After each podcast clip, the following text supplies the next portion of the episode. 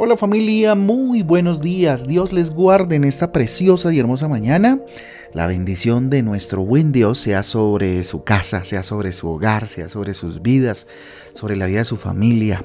Con ustedes su pastor y servidor, Fabián Giraldo, de la Iglesia Cristiana Jesucristo Transforma. Les invito este, a este tiempo devocional, tiempo de transformación, de renovación eh, por medio de la palabra de Dios. Mateo capítulo 8 para el día de hoy, Mateo capítulo 8 y Génesis capítulo 30 y vamos avanzando en esta lectura maravillosa de la palabra de Dios a la cual le motivo, le invito a que no lo deje de hacer, a que todos los días pueda usted ojalá hacer, eh, sacarle el tiempo para hacer esta lectura, que más que una lectura académica o una lectura de conocimiento, es una lectura de transformación para su vida a través de la palabra de Dios, dinamizada por el Espíritu Santo, por supuesto. ¿Qué les parece si oramos? Vamos a orar. Bendito Dios, te damos gracias Jesús por esta mañana maravillosa. Dígale Señor, hoy dispongo mi corazón expectante, Señor, a lo que tengas que hablar eh, a mi vida. Aquí estoy dispuesto, abro mi corazón para ti. En el nombre de Jesús, amén y amén. Aunque la higuera no florezca, aunque la higuera no florezca, título para el devocional de esta bendita mañana. Abacut capítulo 3 versículo del 17 al 19.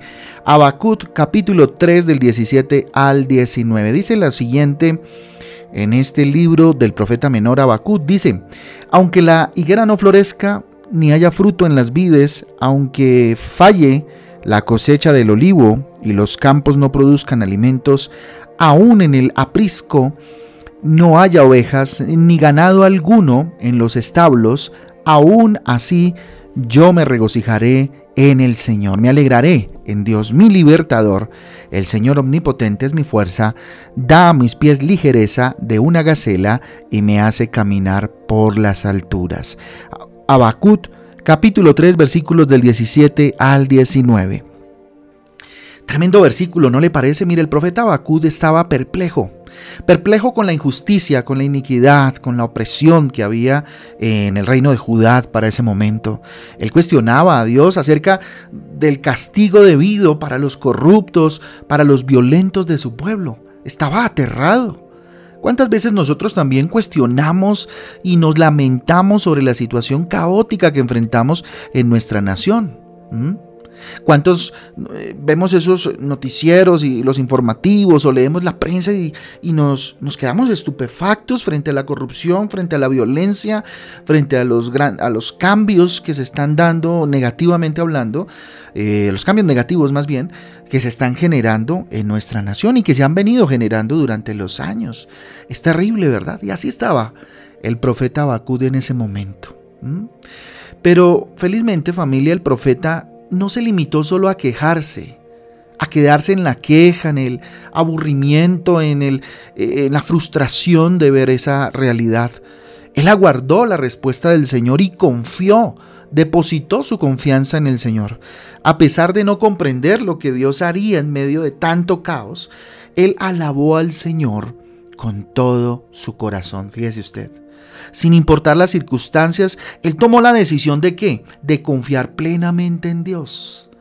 Decidió confiar plena y absolutamente en Dios. No en las circunstancias, no en las situaciones, no en lo que podía venir, en el rey que podía ocupar, en las tropas del ejército. No, no, no, no. Él decidió confiar plenamente en Dios. Refiriéndose a ese pasaje bíblico, fíjese, eh, hay un poeta y compositor cristiano, mm, se llama Estenio Marcius es brasilero y en una canción que él escribe que se llama Etse, cuestiona, ¿sí? Cuestiona y hace un, cuestionamiento bastante interesante eh, que dice lo siguiente, ¿cierto? Y es una pregunta que hoy yo le invito a que usted se la haga. ¿Y si yo lo perdiera todo? ¿Y si usted lo perdiera todo? ¿Seguiría alegrándome en Dios? ¿Seguiría orando a Dios con gozo y alabando a Dios con gozo? ¿Qué diríamos tú y yo frente a este cuestionamiento si no lo hicieran? Como nos lo está haciendo en esta mañana esta, esta, eh, eh, esta lectura, este devocional. ¿En qué se basa nuestra alegría? ¿En qué se basa tu gozo?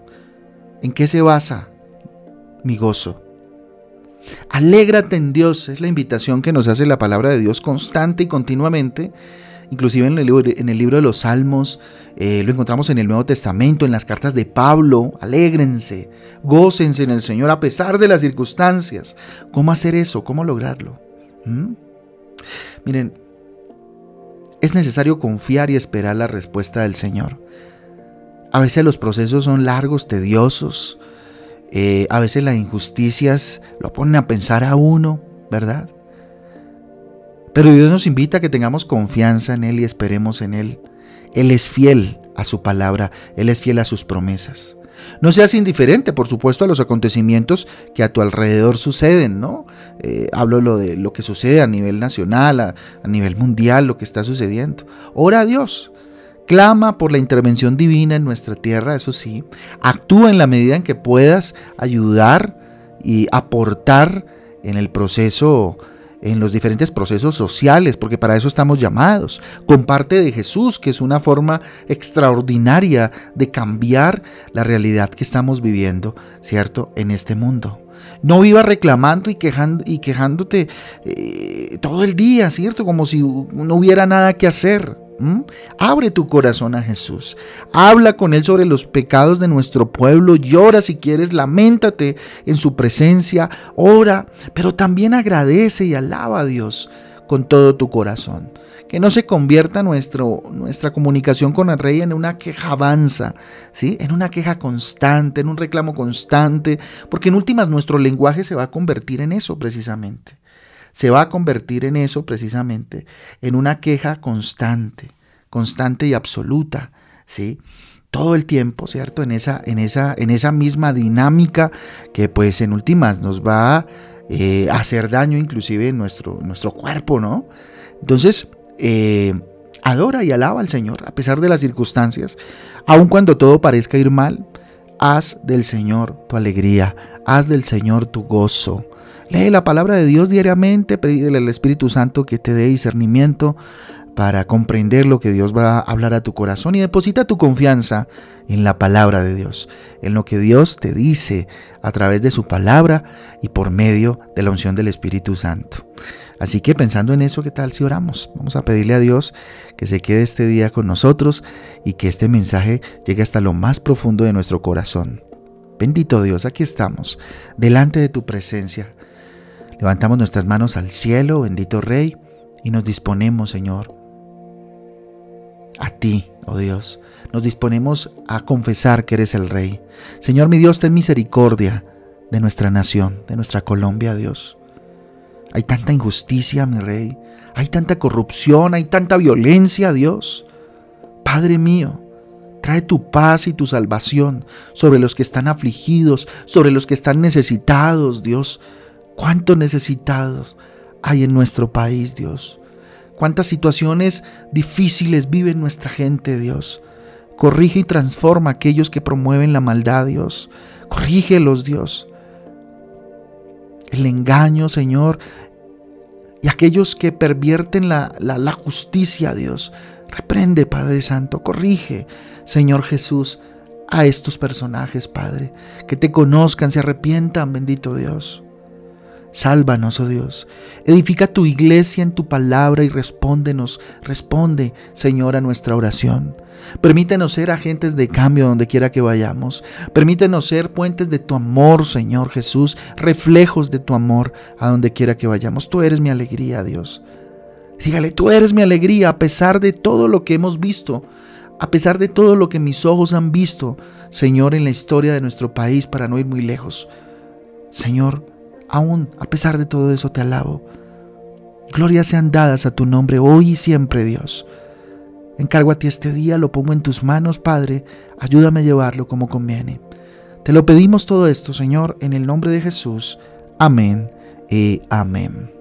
Amén y amén, familia del Devocional Transforma. A todos un abrazo, que Dios me les guarde, que tengan un día extraordinario. Procure hoy ayudar a alguien, procure hoy eh, ser ese agente de cambio que nuestro país necesita. Un abrazo para todos, Dios me les bendiga y nos vemos mañana a las 6 de la tarde en Transforma en Casa. Chao, chao.